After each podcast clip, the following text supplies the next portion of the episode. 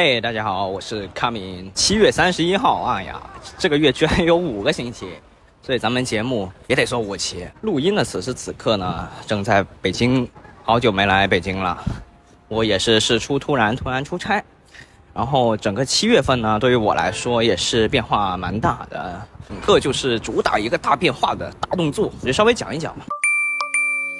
你正在收听的是后台播放，我们聊自己，聊别人，聊过去，聊现在。节目太长，别有负担，不妨试试后台播放。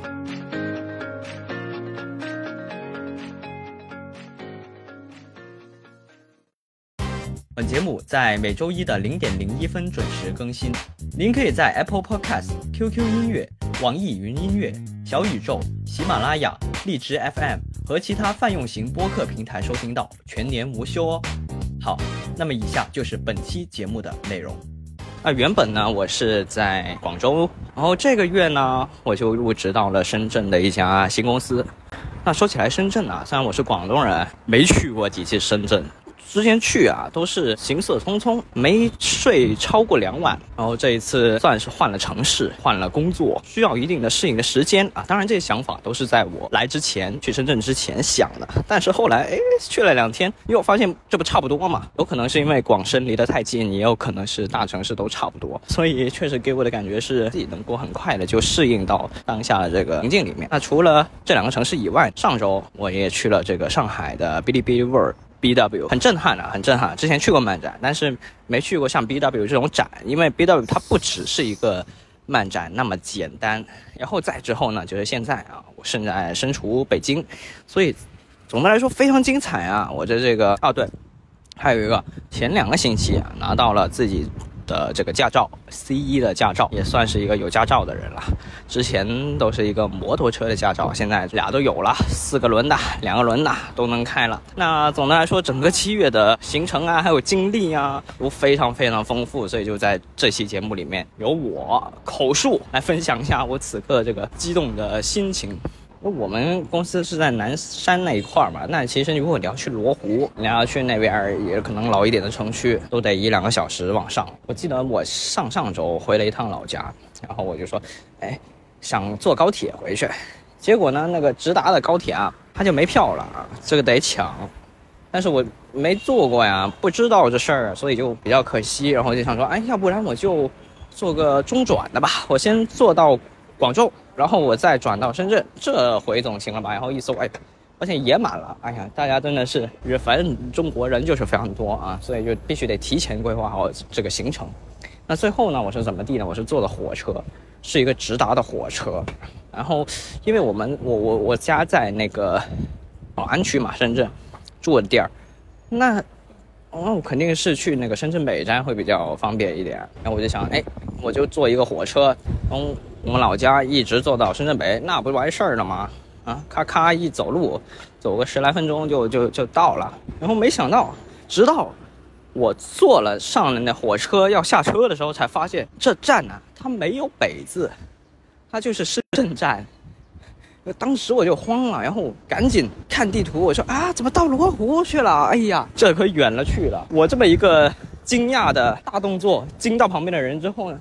我怕听到旁边有人窃窃私语，好像他们也是以为这车去的深圳北，也跟我一样，就相当于是这个摆了个乌龙。所以各位啊，在北京列位啊，所以列位，下次咱们坐火车啊，坐什么车都好，都必须得看看清楚，好吗？看清楚再买，不要这么冲动。多坐了一两个小时地铁再回去，你看这时间加起来直接翻番了。后呢，前一阵儿那个五月天不是在深圳开演唱会嘛？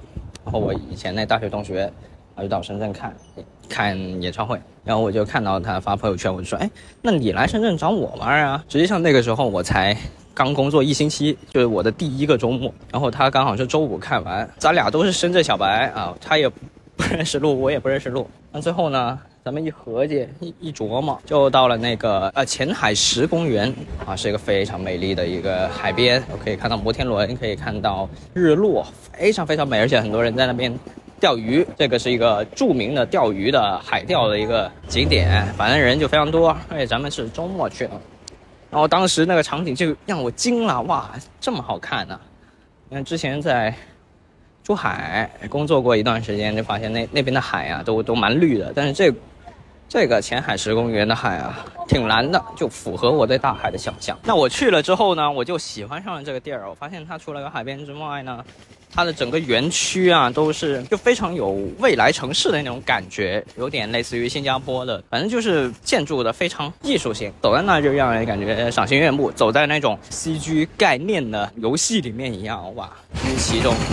你比如说这边走路边录播客也是有点难度的。说回前海石公园，它那里有几个很绝美的观景台还没有开放，更棒的景色。对，然那天星期六去完之后呢，我马上就爱上那儿，然后我就当下就决定说我要在工作日下班的时候要在这边看日落，因为它其实那个离我住的地方特别近，也也不能说特别近，反正就是挺近的。就二十来分钟就到了，然后我就觉得说，哎，整件事情是可行的，我就马上下单买了一个那个充气沙发，但它其实不是一沙发，是一个像油条一样的东西，它中间是凹下去的，就挺方便。那我看到呢，大家都主要是带那个。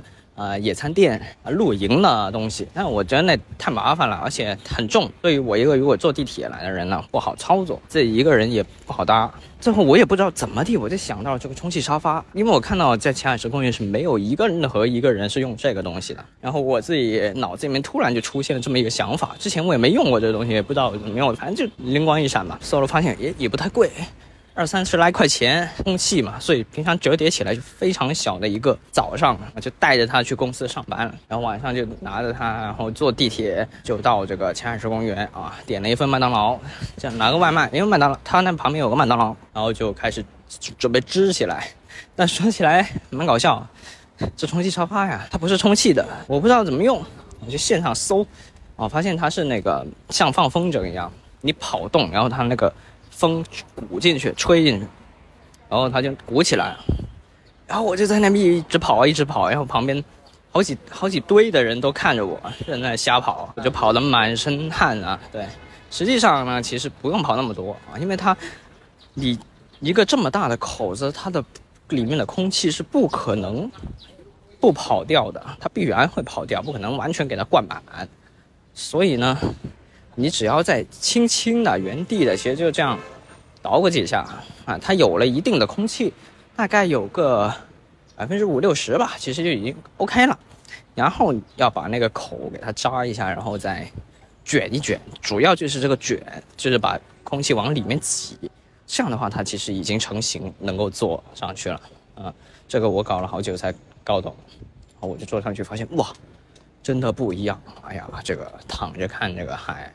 确实是有点意思啊，但但是呢，因为跑的满身大汗，然后那个又是那那那应该是叫什么？那应该是橡胶吧，还是啥的材质？就反正就高密度的分子材料啊，就挺挺不透气的。没坐一会儿呢，这裤子都后面都都都都被汗湿透了。然后我就开始啊。吃的麦当劳，拿着这个电子书，躺着看海边，哎呦，别提有多惬意啊！然后也证实了这个是可行的，时间上也是挺可行的，就是下班六点半下班，然后到那儿估计也就差不多七点不到七点半吧。对，时间上整个就非常有执行的空间啊，所以下一次就准备，哎，又可以有机会去，甚至天天去都没问题。但后来不是遇到台风了嘛，然后又出差啥的，所以就，啊，至今为止啊，只去那边躺了一次。但是这个就非常推荐给大家，如果大家在深圳或者你去深圳，你可以去这个前海石公园那边看看日落，这样的，说不定你看到有一个坐充气沙发的人，那就是我，上来跟我打打招呼。说起来，这个深圳啊，因为我现在上班的这个园区跟这个地铁啊有一定的距离，所以得就得坐那个公交车，但它不是那种，就是平常见到的公交车，它是那种呃小型一点点的，专门就是做这个接驳往返于园区跟地铁站的一个接驳车。这也是我第一次坐这种。其实我平常上班我是首选可能是地铁，因为我觉得路上的交通工具。实在是太不可控了，天气呀，还有路上的路况啊，这样就会很影响很大。所以果不其然啊，在上班的头两天，我完全都迟到了，这个一点都不意外。我是主要是我是堵在路上，我是在那公交车上，我是看着那个表啊。哎，给他转到九点半，然后我就哎呀迟到了，完了完了完了。但是你在那干着急没用，你也不能够说哎我师傅我在这下车也不行，所以就嗯基本上我我把那班车称之为这个迟到班车，也就是说从我踏上那辆车开始就已经注定那天是迟到的这么一个结局，所以就我把起床时间又往前挪了十五分钟，嗯，然后就比较可控一点。但是这个前段跟后段的时间呢，确实非常的难以控制。呃，因为像从我住的地儿到地铁站，也有一点多公里。那正常来说，那肯定是说骑共享单车蛮好的。我都开会员了，但是上班时间哪抢得过大家呀？那拼的人、卷的人 比我多的是，所以呢，肯定是赶不上趟啊。我就只能走走路啊，腿儿着去。只要走走走要走十几分钟到地铁站，坐一个站地铁，然后再去坐那个接驳的公交车，就有点折腾啊。那这个不太不太理想吧，但是也没啥别的办法。结果第一天上班呢，是直接骑的车去。第一天上班我直接在路上找了一辆共享单车，然后就决定骑车去，骑二十来分钟。但骑到半路，它突然下雨了，哎呀，这个就非常的尴尬，没辙。但是我又不能说我把它扔下吧，因为时间已经非常紧迫了。但是下雨的话，其实骑车不好骑，而且我根本就没去过那公司，我根本不知道，这到底是怎么怎么去的。我之前面试了线上面试，所以那天第一天上班，就就就就非常的难以预料到。所以我的同事啊都建议我说，你要不就骑辆这个电动车，弄个电动车多方便呐，我滋一下就到了。确实，我有一天也坐了那个叫所谓的摩的，现不过它已经不是摩托车了，它就是电动车，然后坐坐了，啊，但它要价非常狠啊，这么小一段路，三四公里要了我二十五块钱。啊，那我也确实也得体验一下，就尝试各种交通工具，看看到底哪一个是什么样的一个情况。然后坐了一次，八分钟就到了，从从从这个住的地儿到公司楼下八分钟就到了，太吓人了。但是你想啊，我作为一个刚来深圳，当时还是刚去一星期的人，我怎么可能买一台电动车嘛？而且它，啊，电动车现在也得上牌，就还有手续啊啥的。无论是经济方面啊，还是整个充电方面啊，各种，而且我对这个路也不是很熟悉的情况下，我觉得还是，呃，暂时没有列入考虑的范围。目前还是只能说，走路、坐地铁、接驳公交，这么一些比较折腾的方式去上班啊，再摸慢慢的摸索一下子吧。然后呢，就是去上海的事儿了。上海之前自己去玩过一一次啊，就在嗯那个叫什么一个人去旅行那一期节目里面有聊到过，去上海跟苏州自己待了一个星期，然后这一次去呢是专门为了去参加这个 B W 的，然后 B W 呢它是哔哩哔哩主办的一个集合了像漫展呢，还有呃。像各种科技数码品牌，他们也会在那边开发布会，有属于一个比较大的展览，有三 C，有 ACG，呃，各种各种内容，而且还有请到很多啊明星啊，包括有这个这歌手，我们就蛮想看到 Emma，还有那个 m i l a d e 还有花江夏树啊，就是那个《鬼灭之刃》的炭治郎的配音啊，都有到现场，还有那个。奥特曼里面的那个加古拉，对，就每一天三天，一共三天啊，每天都会有不同的明星嘉宾去的，那我就专门去看一看这个盛会到底是怎么一回事儿啊。实际上，它的票是非常非常难抢的，我自己买票去的，然后那天抢票的时候呢，刚好就我在那个前海石公园，我就坐在那麦当劳里面啊，就盯着八点钟放票吧，好像是，然后就开始看，马上，哎，然后一直点，点进去发现，哎呀，什么网络拥堵啊，什么错误啊，然后就一直把手放在那点点点点点点点，最后在八点零五分，终于抢到了一张普通票，一百二十八的。那因为平平常工作日要上班嘛，所以我抢了一张周周六的，二十，二十几号？二十一号，抢了一张周六的。虽然我是那天是星期五六点半下班之后，然后马上赶到这个这个深圳宝安机场，然后就飞上海。但那一段时间有一个台风，所以呢，哎呀，非常非常的厉害啊！七点多的航班延到了八点多，然后再延，非常漫长。本来应该九点多就到上海，现在最终是凌晨一点多才到，然后到酒店已经是凌晨两点钟。哦，这个非常非常累啊！因为在机场就跟坐上了那个坐上了那个迟到。公交车一样，就是你是没有没有任何办法的，你只能看着时间干着急。不过一个是急，他为什么还不赶快到公司？一个是急，他为什么还不起飞啊？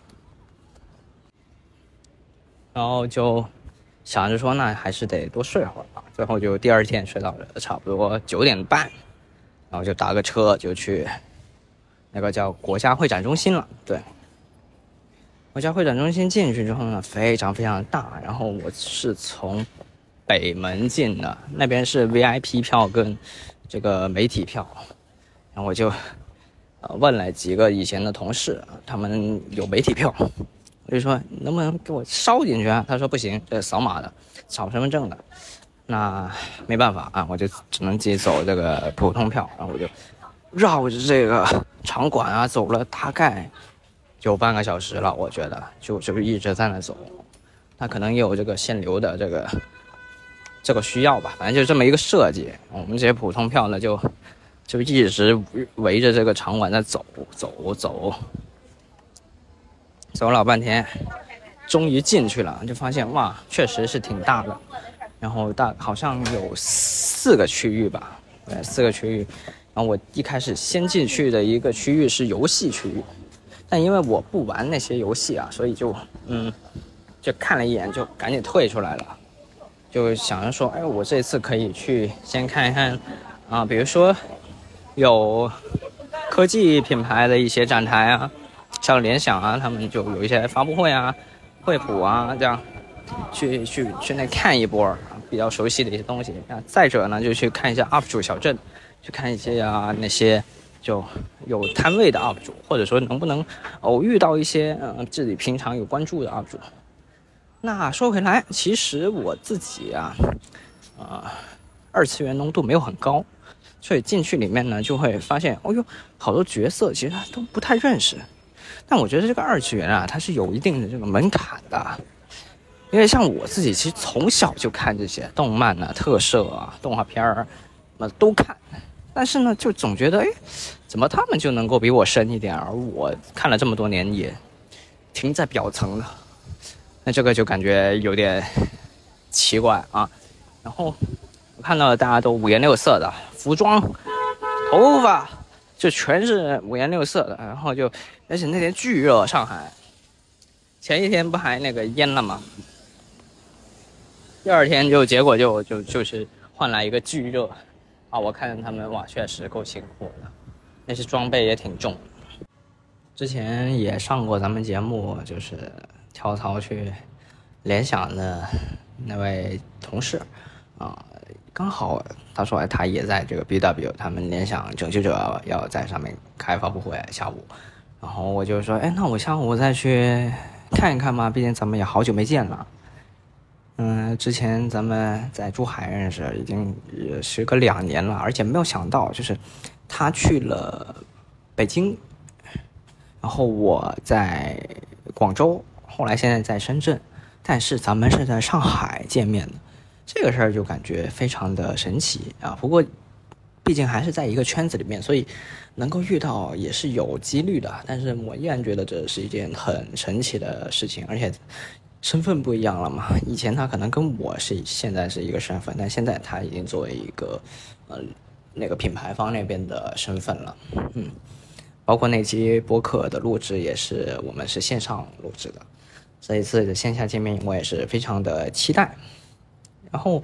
嗯，我就先上午去别的地方逛一下，比如说到那个 UP 主小镇，然后逛了一圈，发现哎呀，什么十多年的 B 站老用户了啊，什么大会员什么的都没用啊，没几个认识的，就还是这个信息茧房，或者说我对这个舒适圈，哎呀，非常的严重。我我看 B 站基本上只会在那个动态的首页里面，就只看我自己关注的人。我关注这些人，他发了什么我就看，基本上他们发了什么我都看，嗯，我就就每天就看这些人，我就很少看站外的，因为大家如果用手机看 B 站的话，可能会发现首页会有一些推荐的视频啊这样，但是我是不用手机看视频的，啊，我是甚至都很少用平板看，我都用电脑看，用电脑的话它没有那个推荐的页面，它只有首页跟动态页面这些。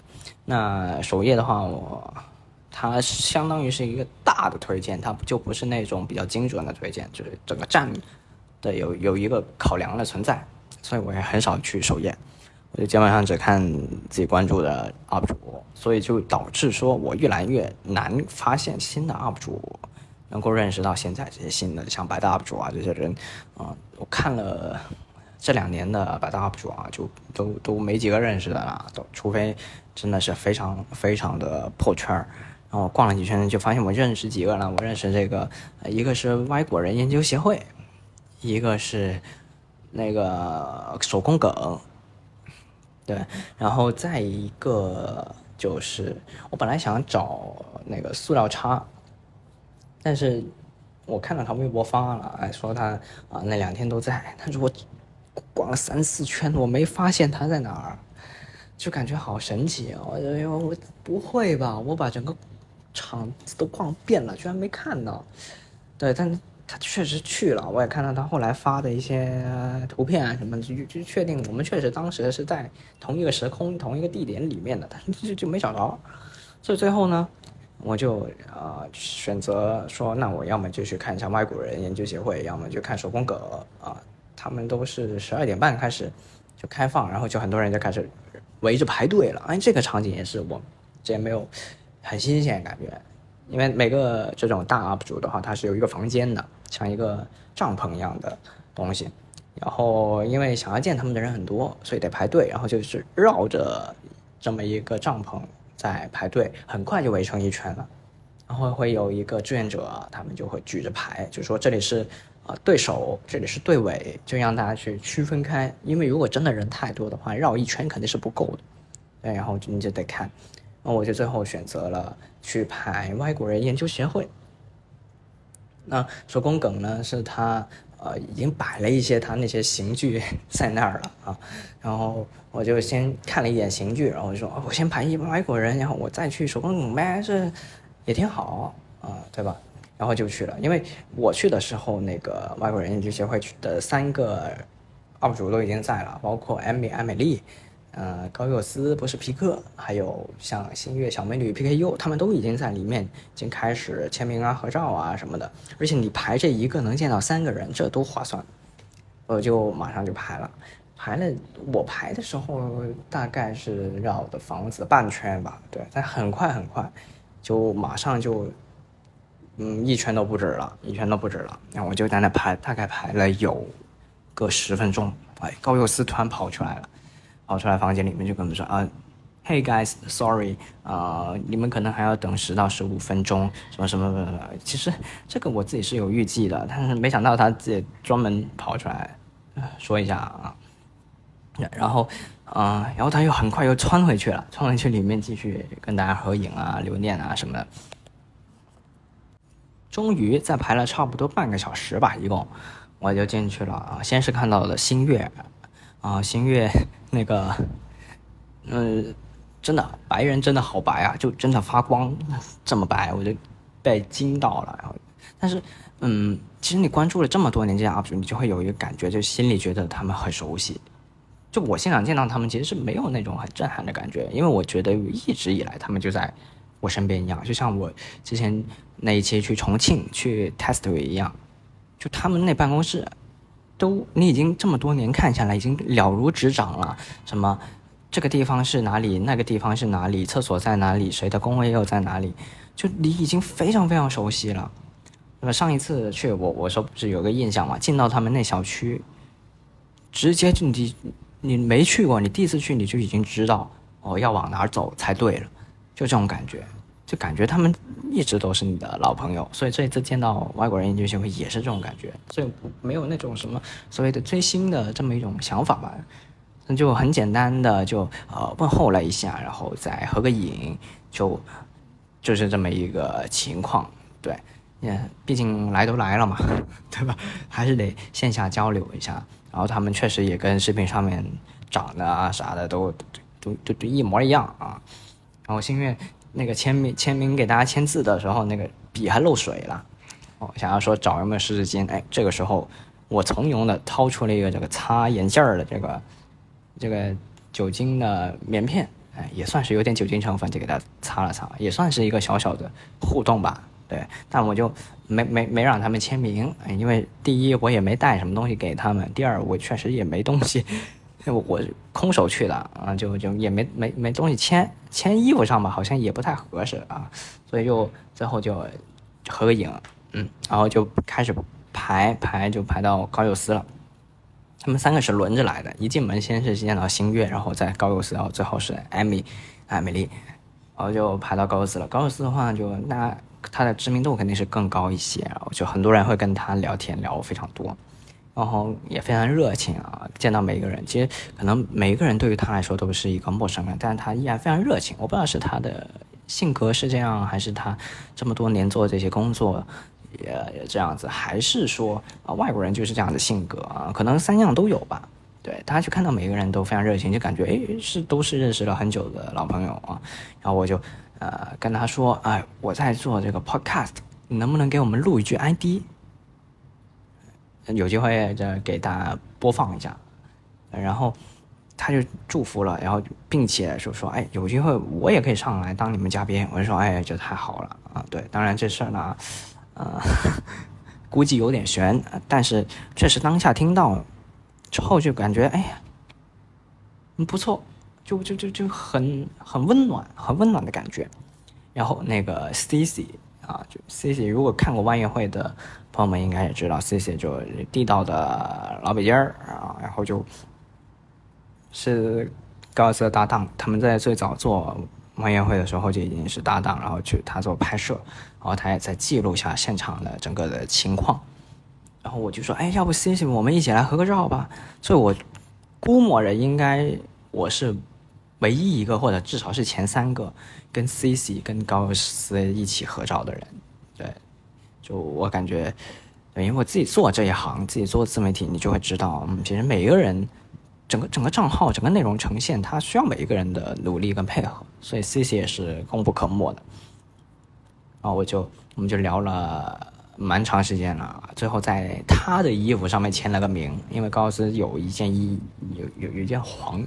应该叫黄色的布吧，对，然后就每个人都会在上面签名，我也把自己的名字签在上面了，把我们后台播放的名字也签到上面了，对，然后就后来就到艾米艾美丽，艾米艾美丽呢，她是一个算是美食博主啊，主要是探店啥的，然后就呃问我，咱们俩一见面先相视。问候完之后，相视一笑，然后就开始哈哈哈哈笑。为什么呢？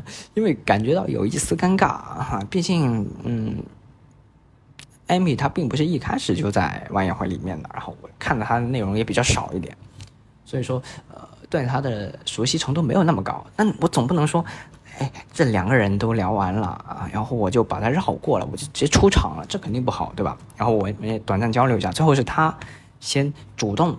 说的哎，你是哪人？你能不能跟我推荐一下你们那边的美食？可以给他写到那个嗯墙上的那个板上。然后我就说啊，我在深圳来的。然后他说哦，那深圳有什么美食啊？我就在想，然后他就说那你为什么要想那么久？我说我其实在刚刚来深圳两个星期。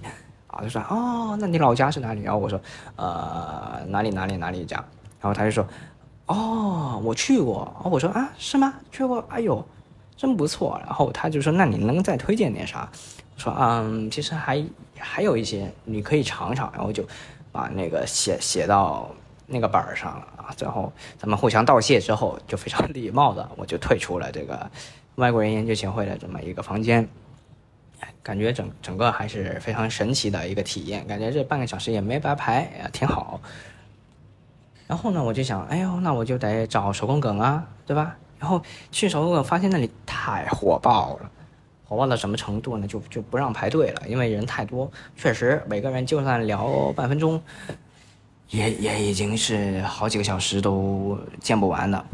所以说，就看到那个截止排队了，我就非常失望的就离开了。哦，要在这个时候，我就嗯看了一眼时间，就差不多了，我就回到那个联想的展台那边去找我那以前的同事。去到之后呢，呃，就发现，哎呀，确实看到他了，但他他他在忙，他在忙呢，他也看不见我，我给他发消息呢，他也看不见。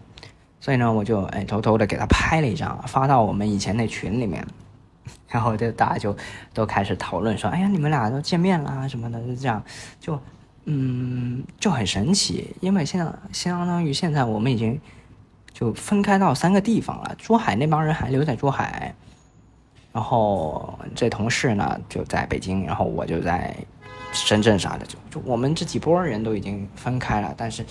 呃，总会有这么一些交织的时刻，就会感觉非常神奇。那然后在发布会完了之后，他就来找我，啊，问我在哪。我说我在你们后台呢。啊，终于我就看到了他，真的好久都没有见啊，他确实也没什么变化。然后那个时候，咱们经常呃去熬夜啊、通宵啊、拍片子啊。我们出差的时候也睡同一个间房，呃，同一间房间啊，这样就，就就很多很多回忆吧，都上来了。对，然后其实我们认识时间也不长，我在那个公司也就待了半年的时间，但是因为每天的工作都非常充实，而且那个环境还是整个氛围还是蛮不错的，所以呃，算是交到了不错的朋友。所以，但他也依然在这个展台里面要要忙嘛。也没空管我太多，所以我们就寒暄了几句，然后拍了张合照。我就说你你这里不给我顺点儿那个什么礼品什么的吗？他说啊那可以啊，我给你弄个 T 恤啊啥的，拯救者的。我说那太好了，然后他就去搜刮一下，看一下哪里有，就给我拿了一套那个礼品，就也也也算是带点东西嘛，对吧？然后呃我们俩也拍了一个合拍了一个视频。对，就就就记录一下我们见面的时刻，然后我也发到那群里面。群里面就有有一个小伙伴就说：“哎，你你们俩都笑的这个眼睛啊都睁不开了。”确确实啊，就太开心了。但是因为他太忙了，而且他在 BW 之后，呃，然后下周还是传了照 CJ，他们依然有展台，依然有发布会。所以他继续需要留在上海，然后还有工作什么的，所以我们也没有办法在上海，或者说，即使我这周在北京，我也没有办法再去见到他了。当然，未来肯定是还有机会的。于是我们就道别了啊，就是匆匆的见了一面。然后，嗯，后来呢，我就去继续自己逛了，自自己去逛整个展，嗯。抱着这个叫什么博主的心态啊，我采访了四组人。哎，第一组呢是这个这个 cosplay 的，就是他们那些很多很多人去出 cos 嘛。哦，我就看，我就坐在那儿休息，然后我就看到有哎，这这这这有有有有一个女生，她一直站在那儿，刚好。呃，那我就不如就就就就鼓起勇气就上前去问吧。然后我就直接就问他，哎，我说你好，呃，能不能做个采访？我就拍个 vlog 啥的。然后，然后他说 OK 啊，那那我就马上就举起手机就开始拍，就问了一些问题。但是他是我的第一个受访嘉宾，我确实也不知道该 什么问题啊，就问了一些比较尴尬的，比如说你来自哪里啊？你为什么出 cos 啊？你为什么来这里？你觉得这个展怎么样啊？就就就这就非常官方啊。然后后来他的朋友也过来了，也一起出来出 cos，然后就也说，哎呀，他的回答也很官方。我说，哎，你们都主办方是吧？哎，就就特特别特别官方，但嗯。也确实得到了一些信息啊，就比如说他们是这个给学生，然后从常州过来，然后是第一次来 BW，然后出 cos 这一套服装呢也是他们买了之后就没有穿过，所以这一次也是专门为了这一次的就穿过来，就非常重视，非常好，非常好。对，但但他那 cos 那角色我确实就就就就就就不太认识，好像是偶像活动的藤堂尤里卡，嗯。好，然后呢，我就采访了第二组的，是一个呃 VTuber，也就是虚拟的偶像。然后他们是有一个小推车，上面有一台电视，就会出现一个虚拟的动动漫的形象，然后你可以实时的跟他互动。他们当时拨了一个微信电话，就一直在连线的。然后当然在那个直播 B 站的直播上面也直播间也可以看到他们自己的直播间。所以说，你可以线上跟他互动，也可以线下跟他互动，啊，我就尝试了一下跟他交流，哎，发现他真能听到我说话，而且能够给我做出反馈，就确实是蛮厉害的，也是我第一次接触 Vtuber。然后我就跟他说，跟那个展推推车的那个人说，我说，哎呀，这有点破次元了啊，咱们这个算是二点五次元了，很神奇，很神奇，嗯。然后他就说，嗯，那种。他们那种小 V 啊，没有展台，只能自己坐个小推车推着走。但我觉得这样也不失为一种，就是自由，对吧？嗯，作为一个 Vtuber 来说，他可以逛遍全场，也是蛮好的一个体验。对对对，也能够认识到更多的人，吸引到路人的目光这样子。然后我在采访的第三组呢，就是那个买东西的，就专门来逛展的。也不是出 cos，就是纯逛展，这样的人绝对是大多数。其实我应该也属于那一类，但是我没有买任何的东西，啊，然后他们就，我就看到他们大包小包的，就坐在那休息，就很多人都是席地而坐的。无论你是 cos 的出 cos 的累了，还是你买东西买累了，就很多人都是席地而坐的，大片的空地都，啊，也人都是一堆一堆的坐在那。然后我就问他们，哎，你们从哪来啊？怎么了？然后就有一个男生回答我。他说他是呃今年刚高中毕业，就准备读大学，啊就决定来逛一下，之前没来过，嗯，然后也是为了呃想要逛一逛买一买。我说，嗯，这里的东西是只有在这儿才能买到的，会场限定吗？他说不是，其实外面也能买到，但是在这里面买了就感觉不一样，更有氛围一点，更上头一点。然后就这样介绍了一下，我就觉得哎呀，这确实挺好，挺挺享受这活动。所以说，无论是整个 BW 的活动下来，我觉得无论是像我这样，呃，啥都略涉猎一点，但是又不太懂，或者说你是单纯来逛展，或者说你是爱出 cos，或者说你是工作人员，哎，都能够有一个蛮不错的体验。对，大家有机会的话，也可以去，就是 看一下能不能抢到票啊。呃，下一届的时候啊，去一下子。对，最后我采访了一个大家绝对想不到的人。中午不是要吃饭嘛，我就去了一家那个真功夫，然后就发现，哎呦，那饭呢是用那个那个那个那个像外卖盒一样的东西装的。我说啊，那难道是这个做好了送过来了？那这怎么回事呢？然后我就在吃饭的时候看到有阿姨工作人员，她也拿着饭也过来了，然后我就直接问他，我说阿姨，你们也吃这个吗？她说是。我说那呃这个。真功夫餐厅在这儿是一直开着吗？还是说像今天这样有展他才开？他说有展的时候才开。这个展过两天，呃，没呃结束了之后呢，这个店儿也就关了。哦，原来是这么回事儿。然后我就说，那那这个包装装成这样，像外卖一样，难道是？难道说是送过来的，就做好送过来的？他说不是，现场做的啊，就在这做的，只不过这个。装就是这么个装法，呃，可能就是比较好处理一点吧。毕竟如果你是正常那种餐具的话，还得洗碗，这个直接一扔就完事儿，确实是方便不少。于是那一天我就消费升级了啊，吃了一个五十块钱的真功夫啊。但该说不说啊，味道还是不错的，这个确实出乎我的意料，味味道上确实还是可以的。然后呢，这个就是一整个我那一天在 BW 的一个行程跟见闻。然后晚上结束之后呢，哇塞，那叫一个堵啊！因为进场的时候大家都是分分波进场的嘛，每个人时间你想什么时候去什么时候去，但走的时间都是差不多的，所以走的时候巨堵巨多人。我们在那儿又继续绕啊，就跟着人龙一直绕绕绕绕，绕了有也是有半个小时了，又下雨，又热，又是户外，又多人，就。又分流，各种复杂情况混合在一起，然后就开始排排了半个小时，终于出了会展中心的门儿，然后我就决定我不不要再跟那些人一起挤地铁了，我就自己走远了一点，我就走了大概有差不多一公里，就上了一辆公交，没想到那公交啊就跟我住的方向背道而驰啊，直接是反方向，然后还到总站，到总站呢我就服了。我说：“啊呀，这怎么回事儿？”但是呢，我就表现起来就非常镇定，不能让司机看出来我是坐错车了。然后我就很淡定的下车，然后从容的掏出手机，打车回酒店。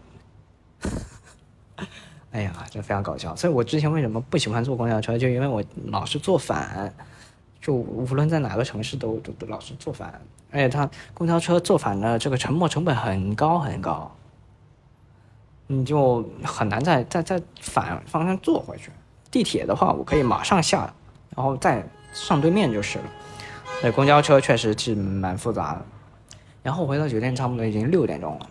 当时我就决定说，我再做一次那个挑战，就是我上次来上海的时候做了一个挑战，上海拥有全国最多的 Apple Store 苹果的直营直营店。有七家，咱们广东呢只有三家，呃，广州两家，然后深圳一家，但是上海这么一个城市就已经有七家了，那密度是非常非常高了。然后上一次呢，我是在下午四点钟的时候下飞机，所以就做了一个挑战，说我一天之内把这七家全部去完，打卡。然后这一次时隔已经又是两年了，两年了，然后我一。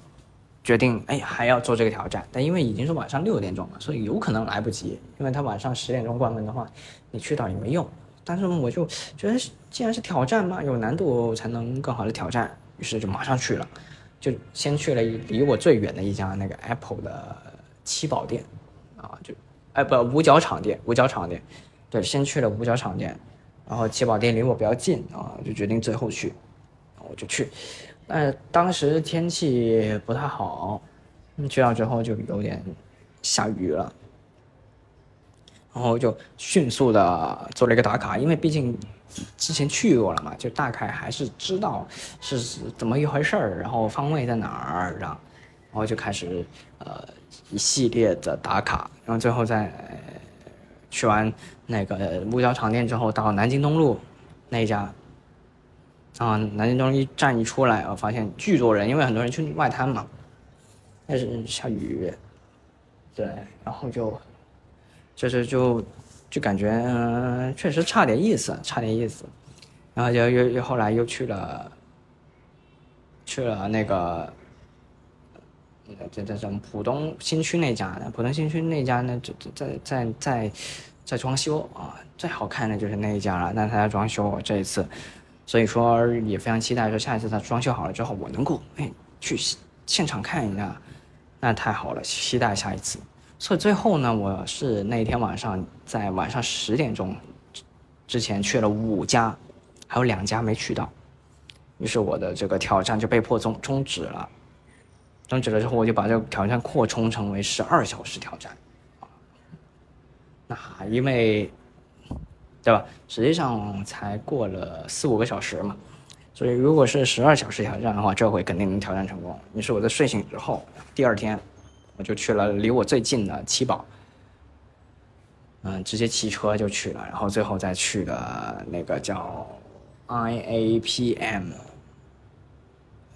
是那家吗啊，好像是那家对，然后就去了，然后就啊所有的都打卡完成，然后整个下来我的整个呃上海的行程基本上就差不多了，因为之前也逛过上海，所以就也没有说特别去找一些景点啊去去玩啊什么的，嗯。嗯，再然后就是这一次北京了，像我现在就身处在北京。那这在北京其实是参加一个活动啊，具体是什么呢？就呃不太好说，反正就是某一台，也不是某一台啊，就某个品牌的一系列的新品，然后就上手体验了一把吧。对，也见到了很多其他的一些 KOL 啊，当然像我这样的小 V。呃，对吧？就在里面肯定就小 V 中的更小 V 了，对，这也是见识到了非常多。然后这次来北京，就呃，我我来北京也来了好几趟，所以说也没有专门的去去逛各种东西。那你跟我来的同事们呢，他们可能就是好有有的没来过啊，他们就说啊，我们要去喝那个老北京豆汁儿啊，吃那些。啊，东西，然后还有包括北京烤鸭呀，还有那个啊涮肉啊那些东西，所以我就也跟着他们一起去体验了。那之前我自己来的话，其实不太好体验这些，啊，因为太太大份了，就跟在上海一样，如果想吃本帮菜就很难。就你很难说它是一个小吃，呃，我我我们点一个，我吃一个就完事儿了。这它都上一来一大盘，我自己一个人我吃一份肯定能吃饱，但吃一份，那个品种种类肯定是不够多，所以这个这个是一个人啊出行的一个比较困难的一个点。所以这一次趁着人多，咱们就可以多体验一些不一样的东西啊。这次我也确实是吃到了以前没有吃到的，但。确实吃不太惯，弄一些就就就感觉早上吃这个都蛮重口味的，又又甜的，又咸的，又辣的，那个啊还得适应一段时间啊，最后还是奔向了我的最爱——肯德基早餐。哎，就就就就现在，我现在正正正喝着咖啡呢，在这。说起来北京呢，我就当然每次来北京都会找的一位。同学，我的大学同学，他一毕业之后就来北京工作了，然后刚好我每一次出差我都找他，然后他也非常热情的去去接待我，对，然后，然后我就跟他聊，说在北京的生活怎么样，有没有什么北漂的感觉？然后我就跟他说，这一次其实我没有太多的实感，特别是在。这一个月内转了这么多城市之后，我感觉都差不多。我我到这一刻，我都不觉得我自己身处在北京，我感觉我跟在上海、跟在深圳、跟在广州没有任何的区别，就反正都不是我自己的老家嘛，然后也不是特别的，不能说没有归属感，但是也不能说我就属于这儿了。这这两种极端的状态我都没有。对，我就很安心的在这儿，但是我确实也不属于这儿，啊，就这四个城市都是给我这样的感觉，包括这一次我回老家，其实也有这样的感觉。我觉得，哎，这些呃街边的店呢，以前这么多年小学中学，平常建了十几二十年的店都有的都没了，然后这街又拆了，就我甚至感觉我也不是老家那边的人了。那我现在到底是属于哪里的？对，但是我绝对没有那种。漂泊的意思，很多人可能听起来就说啊，你这样太漂泊了，怎么样？但我自己完全没有觉得，我现在已经能够自成体系、自成一派了。我在哪儿我都觉得很自在，我都能很快的适应，啊，都能够很快的去很很好的生活。我对生活还是比较认真的啊，我可能住的花销会比较多一点，就我必须得自己住的舒服一点，然后嗯，生活品质稍微高一点，这样的话，呃。让你的每一天都能够尽量的能够更啊充实一点啊，幸福一点啊，这样，嗯，这这个是非常重要的，千万不要憋屈。其实任何的憋屈都会最后会让你会有崩溃，所以就尽量尽量避免。特别是对于如果你也像我一样啊，经常换城市、换工作、漂泊啊，这样的人。好，那这一期其实也差不多了，好久都没有录单人节目了。那这一次说实实在是一个偶然，因为咱们节目不是得周一更新吗？现在已经是周六了，但我还在北京，然后我也没电脑，也很难去约嘉宾去录制啊什么的，所以就在这录吧，反正也把我的心路历程记录一下。这也是一个算是一个新的阶段的一个一一些经历跟想法吧。对，然后今天在北京还有一整天，明天再飞，那就到这儿吧。嗯，咱们下周再见。哎，下周节目还蛮精彩的，不要错过啊。